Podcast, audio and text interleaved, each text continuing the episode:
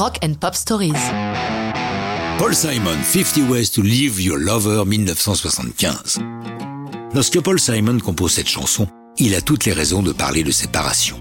Son duo avec Art Garfunkel s'est rompu après l'extraordinaire album Bridge Over Troubled Water en 71 et son premier disque en solo est enregistré quelque temps après son divorce d'avec sa première épouse, Peggy Harper.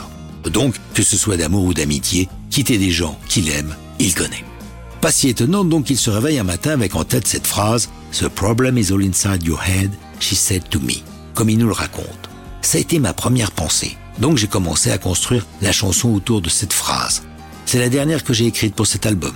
Je l'ai composée à l'aide d'une boîte à rythme Ace Tone Rhythm Ace, ce qui lui donne cette cadence et amène les phrases Make a new plan stand, don't need to be Roy, des phrases qui n'ont pas vraiment de sens. Nous savons par son frère Eddie Simon qu'en cette période, Paul apprend à Harper, son jeune fils, l'art de la rime, ce qui contribue à l'étrangeté de certaines phrases. Les pinailleurs feront remarquer que pour une chanson qui s'intitule 50 Ways to Leave Your Lover, l'auteur ne nous donne que 5 méthodes pour quitter son amour. Si on résume 1.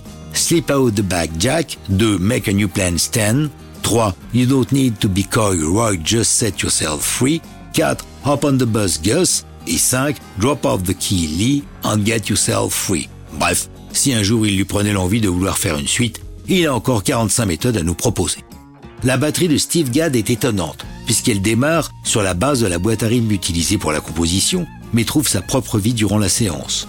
On ne peut que citer les prestigieux choristes qui donnent de la voix à ses côtés, Patty Austin, Valerie Simpson et Phoebe Snow, sans oublier la présence de Phil Ramon à la production.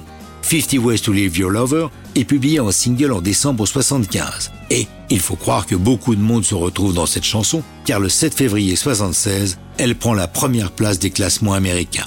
À noter d'ailleurs que c'est le seul numéro 1 de la carrière solo de Paul Simon.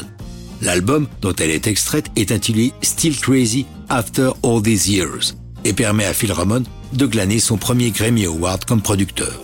Enfin, je ne peux résister à un commentaire sur la photo de la pochette de l'album où l'on découvre Paul Simon moustachu, portant un chapeau de cow-boy et un jean taille haute, moule boule et poutre apparente. Mais ça, c'est une histoire de mode et ce n'est plus du rock'n'roll.